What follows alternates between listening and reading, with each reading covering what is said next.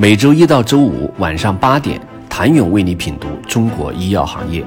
五分钟尽览中国医药风云。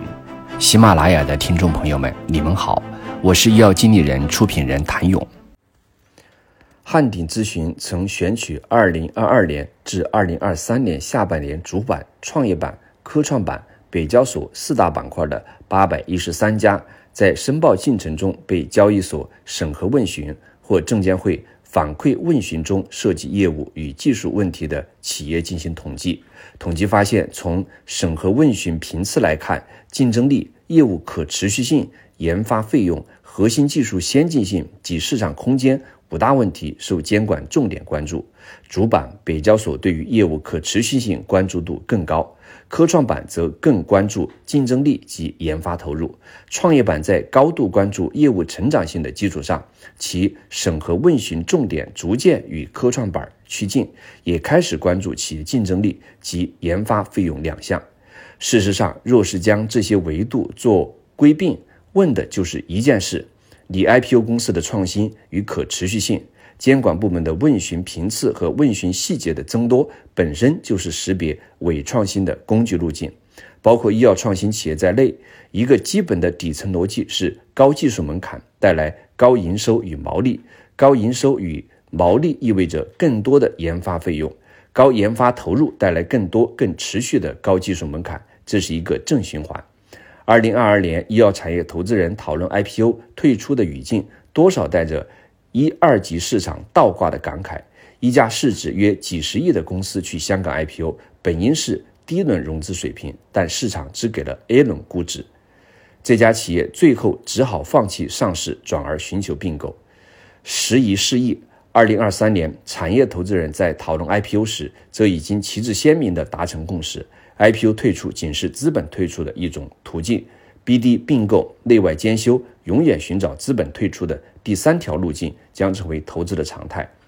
事实上，两年多来的 IPO 退出不畅，叠加减持新规的影响，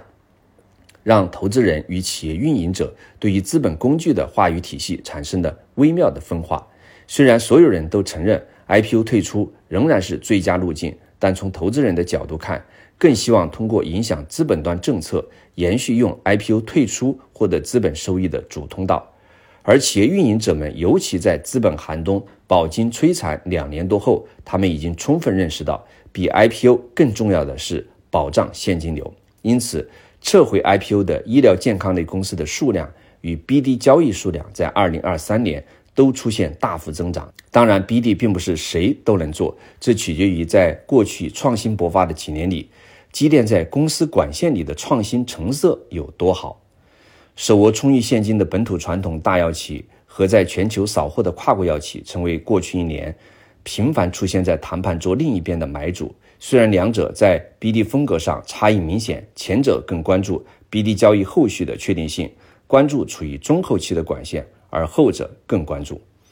BD 对象的未来技术潜力，聚焦在技术突破性上。但两者的下场扫货。都让 IPO 闸口暧昧不明下的生物科技公司增加了补充现金流的途径。当然，过去一年也并不是毫无亮点可言。比如科伦博泰这家由科伦药业分拆出来的创新药企，凭借其在 ADC 领域及其 BD 项目，迅速在产业界和投资界占据了一席之地。上市前估值已经达到一百亿，截止十二月八号，其股价已经涨超百分之五十，总市值超两百亿。此外，北交所也再次被重视起来。虽然用转战北交所拯救 IPO 受阻的药企是否行得通还需要在意，但确实不少在其他交易所遇阻的药企开始考虑北交所。去年十一月十号，健康元发布公告，控股子公司立珠医药集团的控股子公司已终止了公司立柱世纪分拆至深交所创业板上市，并申请在新三板挂牌，未来还将择机寻求在北交所上市。此前，创尔生物、科创板择吉同样官宣转战北交所，一度筹划创业板 IPO 的威门药业也曾转战冲刺北交所。北交所的定位是致力于成为专精特新中小企业主要融资阵地，上市门槛较低，且审批时间较短，也有成功案例，比如景博生物登陆北交所首日便收涨百分之一百六，这无疑受到不少被科创板和港股打击的生物科技公司的青睐。去北交所 IPO 能否拯救生物科技公司的资本困境？是否是一个好的退出渠道？或许更多的投资人认为，这更多算是一种无奈之举，抱着试一试的态度。